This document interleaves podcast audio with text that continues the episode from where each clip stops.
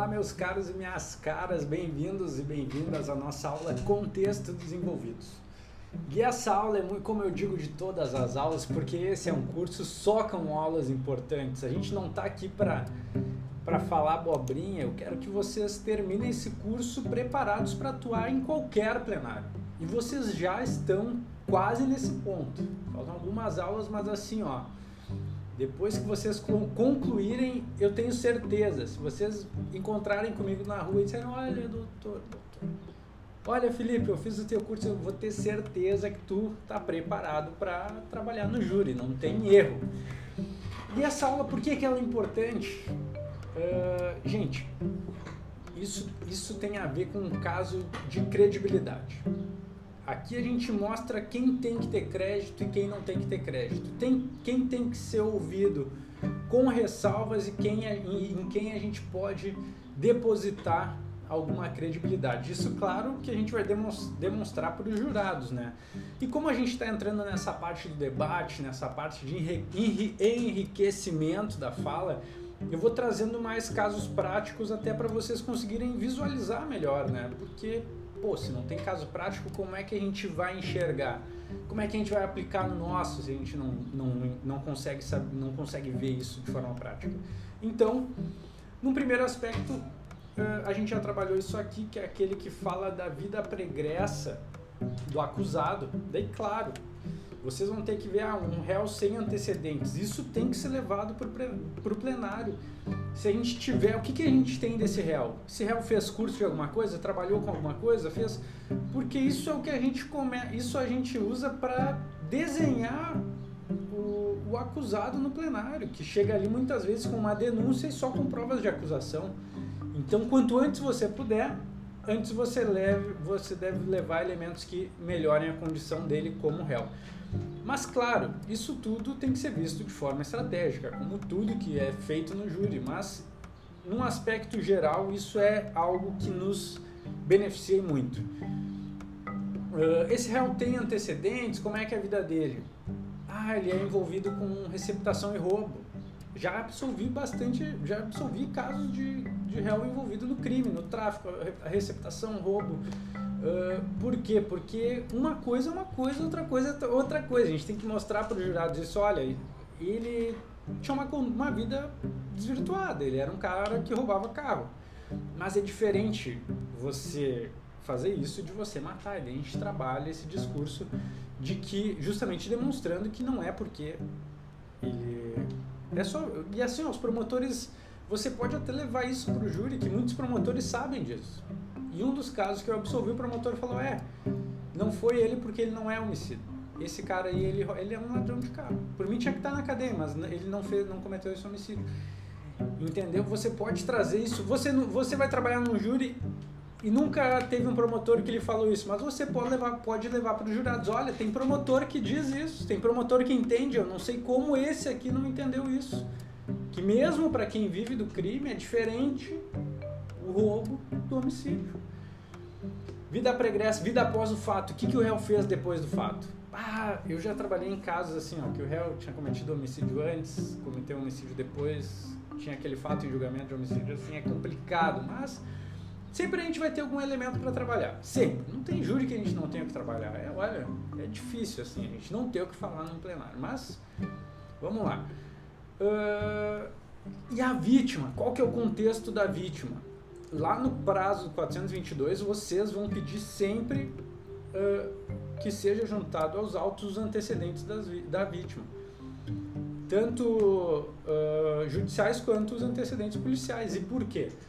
Porque, gente, às vezes tá, você vai defender um réu que ele tem uma vida desregrada. Daqui a pouco você pode ter uma vítima que também tem.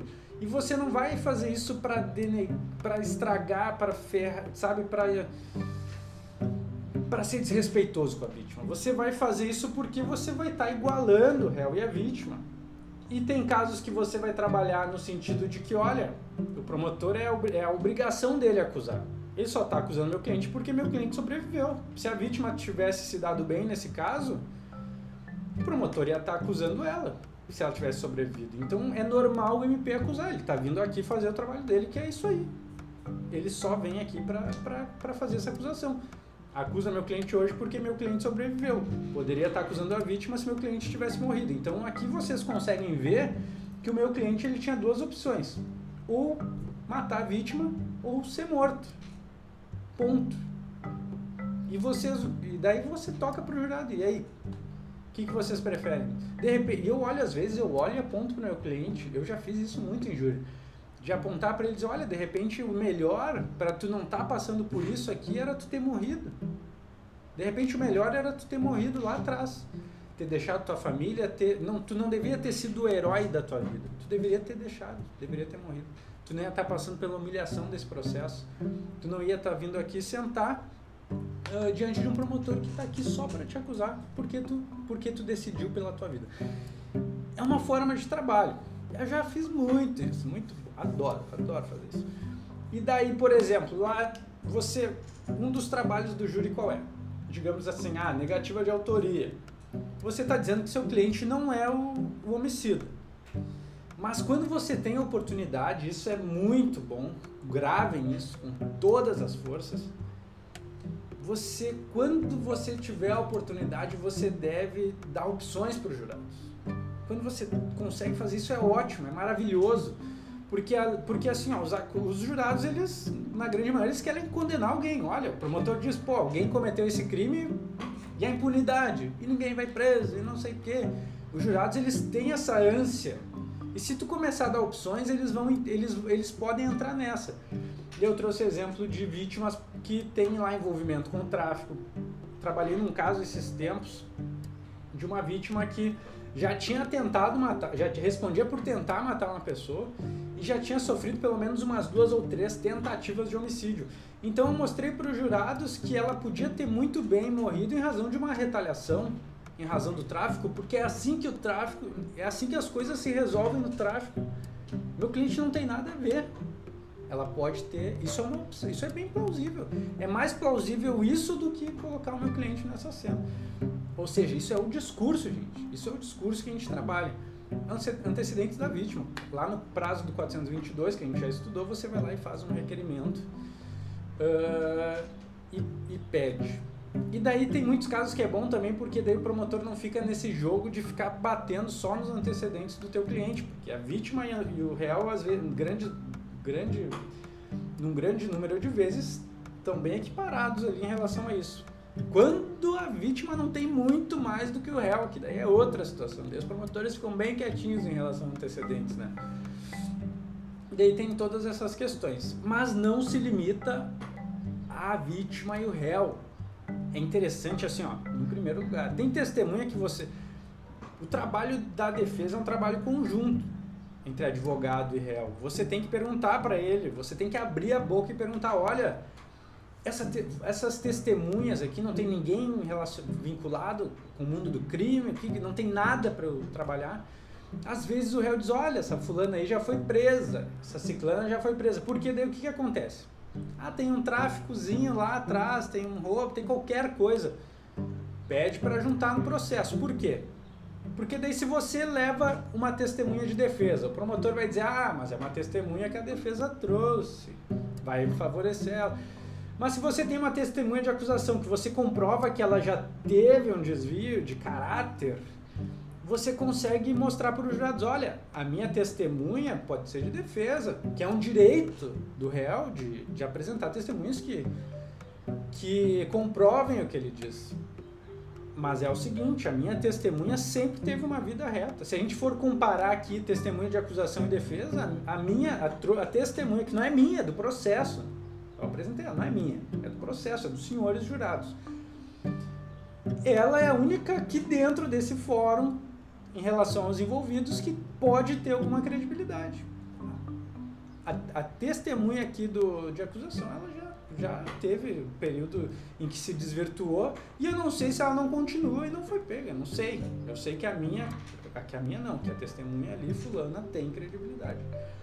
Trabalhar as testemunhas e daí tem o caso, né, que o, um dos casos também que eu trabalhei, eu levei dois álibis para mostrar que o réu estava fazendo outra coisa na hora do crime. Não era ele no momento do fato. E daí o promotor, quando você leva álibi, o promotor fica tentando o tempo todo que, as, que os jurados desacreditem daqueles álibis, para mostrar que é, uma, que, é, que é tudo montado ali pela defesa.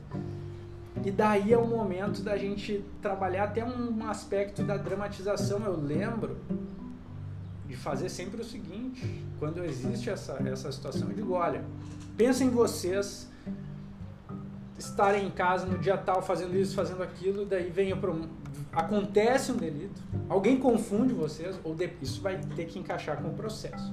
Meu cliente era, era o caso que eu já trouxe, que ele estava cortando a árvore na frente de casa e duas vizinhas viram ele cortando a árvore no momento do homicídio, que foi duas ruas para trás da casa dele. Daí eu vou dar o exemplo desse caso para vocês. Promotor, promotor, meu cliente cortando a árvore, acontece um homicídio, os homicidas passam por ele correndo. Ele vê, inclusive, vê a roupa. As testemunhas veem as roupas, veem como são os verdadeiros homicidas. E o promotor vem aqui dizer que é montado, que não é, que é, que é uma invenção delas. E olha, são pessoas que o que que elas por que que a gente deveria dar um crédito a elas? Em primeiro lugar, elas são pessoas que uma ali é empresária, outra trabalha, outra. As duas pagam, pagam seus impostos em dias, nunca fizeram nada, uma vírgula. Não existe uma passagem policial, não existe uma, um processo judicial, não existe nada que possa mostrar que elas são pessoas que cometem crimes ou que têm uma vida desviada. A gente. Se a gente disser que a gente não pode acreditar nelas, a gente vai ter que dizer também que a gente não poderia acreditar em nenhum dos jurados aqui. Porque nenhum de vocês tem antecedente policial, nenhum de vocês tem um processo judicial na seara criminal, não respondem criminalmente nada. É, se vocês fossem testemunhas de um crime e tivessem aqui só falando que a verdade, o promotor ia dizer a mesma coisa de vocês. Porque a condição dessas testemunhas e dos senhores é a mesma. E mais, pensem nessa situação, o réu cortando a árvore na frente de casa apavorado porque soube que indicaram ele como, como autor do delito, ele começa a pensar, nossa, o que, que eu vou fazer para provar minha inocência? Eu vou, se fosse eu no lugar dele, faria a mesma coisa, eu rodaria o bairro inteiro, alguém alguém tem que ter visto isso, alguém tem que ter me visto, eu passei o dia na frente de casa. Eu iria em todas as casas da rua, na rua de trás eu faria com a esperança de que alguém tivesse visto. E foi isso que ele fez. Não veio a rua inteira, não veio o bairro inteiro, mas vieram duas pessoas que viram. E é o que ele tem. É, é a verdade, é o que ele tem. E ele, e ele não é amigo íntimo, ele não é parente delas, ele é vizinho delas e elas viram. Se ele não tiver isso, o que, que ele vai fazer? Nenhum de nós vai andar com uma câmera grudada em nós para mostrar o que a gente faz durante um dia inteiro, mas ele tinha duas vizinhas por sorte. Daí vem um promotor aqui, sem, e sem nenhum fundamento quer dizer que a gente não pode acreditar nelas. Sem nenhum fundamento diz que é uma prova que pode que está sendo montada. Isso até é uma, é uma questão de é uma questão criminosa e, e absurda.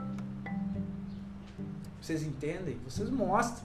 E aí entra a, a gente é que, é que nem eu disse. Agora começa a questão de discurso e a gente vai mostrando por que, que elas têm que ter crédito. Elas não respondem por nada, o senhor não pode falar nada delas, porque elas podiam muito bem ser selecionadas para serem juradas. Cumprem todos os requisitos. São pessoas idôneas e fazem parte da nossa comunidade. Se o senhor falar isso delas, você falaria isso dos jurados. Se tu aponta o dedo para elas, tu apontaria para qualquer um deles aqui para você ver como a tua, a tua função. Então, a função do promotor é só acusar. Acusar quem sobreviveu. E aí a gente bate, bate, bate, bate. Adoro. Uh, enfim, gente, Daí tem casos, né, de contextos. Eu tenho, tive, eu trabalhei num caso em que a vítima era meio que namorada do réu, daí teve essa tentativa, mas um, po, um pouquinho antes, no ano que antecedeu o julgamento, ela ligava para ele, porque queria sair, queria namorar, queria voltar, e ele não queria mais, porque foi uma pessoa que arruinou a vida dele. E daí, como ele não quis mais, ela foi lá e começou a meter lenha na fogueira. E o que, que a gente fez? A gente aproveitou isso que é um contexto da vítima. Olha, não é antecedente dela, mas olha, são atitudes que ela tomou depois do fato, durante o processo. Tá. Então quer dizer que se ele tivesse aceitado voltar com ela, ela não ia querer ver ele condenado mais? E aí? Ela está se vingando por ele não querer. E isso prova que, que quem é sensato aqui é ele, que está fugindo dela. Tal, tal, tal.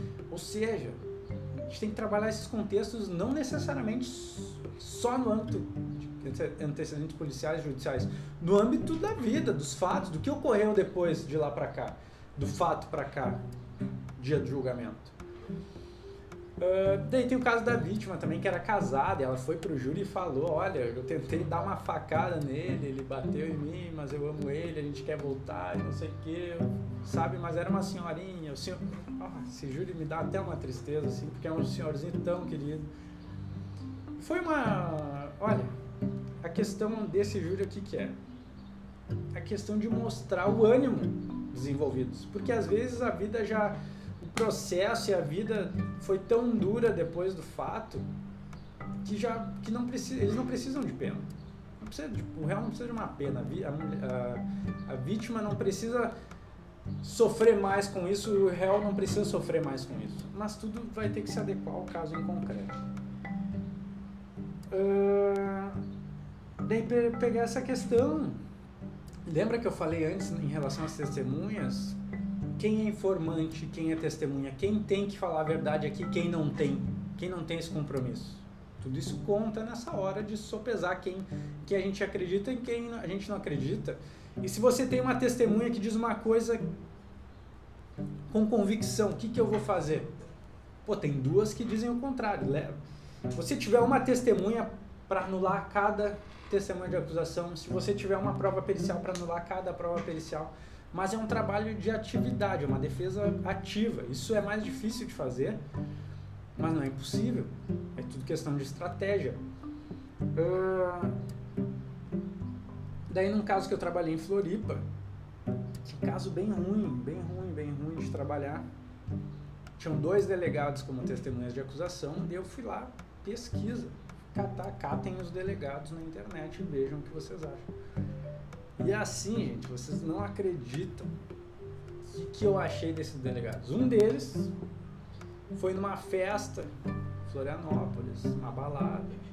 E daí na hora de sair, na hora de sair, deu um problema com a comanda, não sei o que, ele puxou a arma e deu um tiro na, na, no balcão ali do recepcionista, alguma coisa assim. Pensa um nível de pessoa retardada mental, que teve um problema, quis dar uma de machão ali, puxou a arma e atirou. Num ambiente cheio de gente, num ambiente high society, né?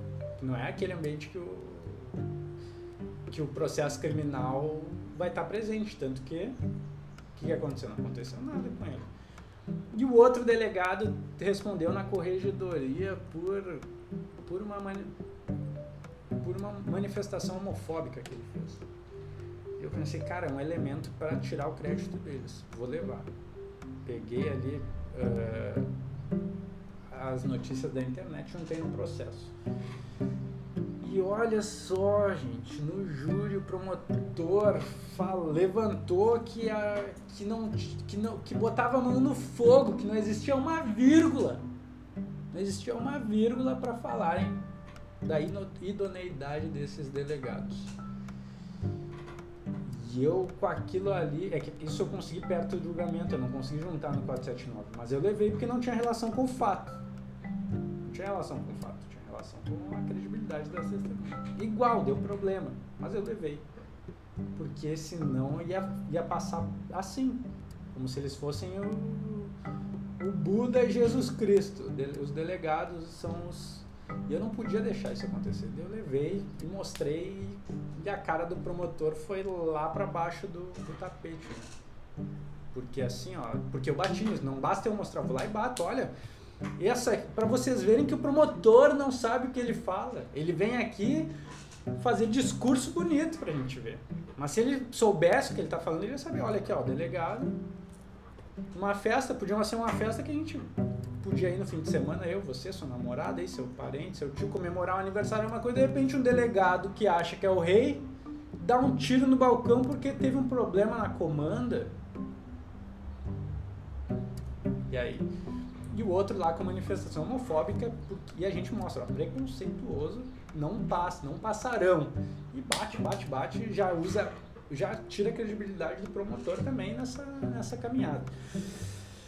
Uh, e daí tem a questão também, essa do promotor, é quando a gente tem a oportunidade de tirar o crédito do, crédito do promotor, como eles fazem com a gente, é, é maravilhoso, né? Porque ele está dizendo uma coisa, se ele errou nisso, o que, que me garante que ele não está errando no resto? Por isso que é importante a gente cuidar o que a gente fala, porque isso pode acontecer com a gente também. Então, se ele falou uma bobagem, eu consegui provar que é o contrário, eu tenho que bater nisso de forma a constranger ele. Mas não digo constranger, eu digo constranger no sentido assim dele não ter onde esconder a cara e gastar o resto do júri dele tentando mostrar que não, tentando desconstruir, dar um jeito de se vir, o problema é dele agora. Uh, daí eu tenho um exemplo, pá, esse exemplo aqui de um júri. Olha o que a promotora fez. Ela, as testemunhas de defesa, senhorinhas que vão no culto, coisinhas mais queridinhas, estavam falando de um pastor. Só que elas, o nome do pastor era Valdomiro. Pensa em Valdomiro. Daí tinha algumas que falavam, ah, porque o pastor Valdo, pastor Valdo, pastor Valdo. Daí tinham outras que falavam, ah, o pastor Miro, o pastor Miro. E a promotora foi lá e disse: Não, elas estão mentindo. As testemunhas, não, ela, isso foi na instrução. Daí, em plenário, a promotora disse: Não, elas estão mentindo, porque elas não sabem nem o nome da pessoa. Uma hora é Valdo, outra hora é Miro, uma hora é Valdo, outra hora é Miro. E começou a tentar tirar o crédito das testemunhas, dizendo que elas não, não sabiam nem mentir direito. E olha o que ela disse. Se aquelas senhoras estivessem no júri naquele dia, elas iam ser presas em flagrantes por falso testemunho. Ela disse isso assim com razão, não, porque se elas estivessem hoje aqui no julgamento, prendia em flagrante, eu ia dar voz de prisão em flagrante. E a gente na defesa pensou assim, ó, pobre de ti, né? O meu colega diligente, doutor Canterge, foi lá e disse, doutora, a senhora quer que eu mostre que elas estavam falando a verdade? Você não acreditar. A gente tava, esse júri durou 20 e poucas horas. Ele saiu no meio do júri enquanto estava acontecendo o plenário. Foi lá no, na, na vilinha, lá é uma vilinha. Entrou no culto, filmando. Chamou o pastor que estava no culto. Como é que é seu nome? Valdomiro. É que tem gente que me chama de Valdo, tem gente que me chama de Miro, ele dizia. E mostrou a identidade, filmou a identidade, tirou foto e levou. E voltou pro júri. Gente, isso aí aqui que era 10 da noite já. E o colega voltou pro júri e falou, cara, eu vou fazer isso, pode, o julgamento pode ser anulado, mas ela disse que queria a prova, para mim é um elemento já para mostrar que eu podia produzir a prova. E ele foi lá e produziu a prova, porque ela, a promotora, disse não, quero, botou a cara tapa, vai lá e faz então. Cara, e o cara fez. E o cara fez. E as testemunhas estavam falando a verdade. E eu disse, quando foi minha vez de falar, eu disse, podia ser minha avó aqui, uma senhorinha que vai no culto, preocupada em ajudar. Vem aqui de forma humilde, simples, dar um depoimento.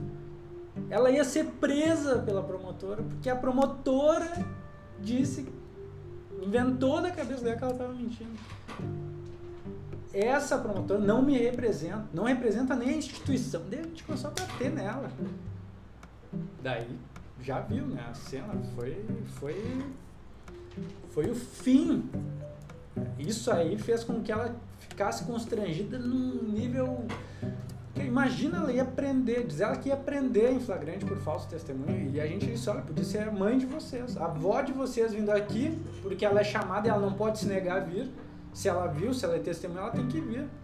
Elas vieram aqui, fizeram o correto, fizeram o que tinha que ser feito, falar a verdade. E a promotora, para vocês verem o descompasso, ia prender elas. Por causa disso, agora imaginem os réus. Imaginem os réus. Por que, que ela está assim por causa deles? Se ela ia aprender aqui de fora pessoas inocentes, senhorinhas inocentes. Por causa disso, que quem estava errado era ela, a promotora. Pá, ótimo, ótimo, ótimo. E daí tem essa questão, daí tem outra questão em Porto Alegre de um promotor que tinha que ele fazer um estardalhaço contra os advogados e tal, até mudou, né? Mudou a linha de trabalho, graças a Deus. Mas eu lembro que ele respondia criminalmente. Uma vez ele atropelou lá uma pessoa, fugiu, teve uma situação assim. E os advogados começaram a dizer, olha, promotor. Só que isso aí também foi punk, né? Porque dele falava, falava que é bandido, que não sei o quê, mas você cometeu um crime, fugiu, tal e tal. O, o, argumento foi, foi para onde? Foi para o promotor, para tirar o crédito do promotor. Porque se você não consegue trabalhar, isso até existe num livro de Schopenhauer sobre persuasão, que quando você não consegue tirar o crédito do que está sendo dito, você tira o crédito da pessoa que diz. É a, o argumento ad hominem. Eu não é o que eu prefiro fazer. Óbvio que quando a gente consegue trabalhar a prova é muito melhor, mas tem situações que a gente tem uma oportunidade boa e, e vai para cima daquele que fala, ok? Muito obrigado por terem me acompanhado nessa aula, gente, e até a próxima.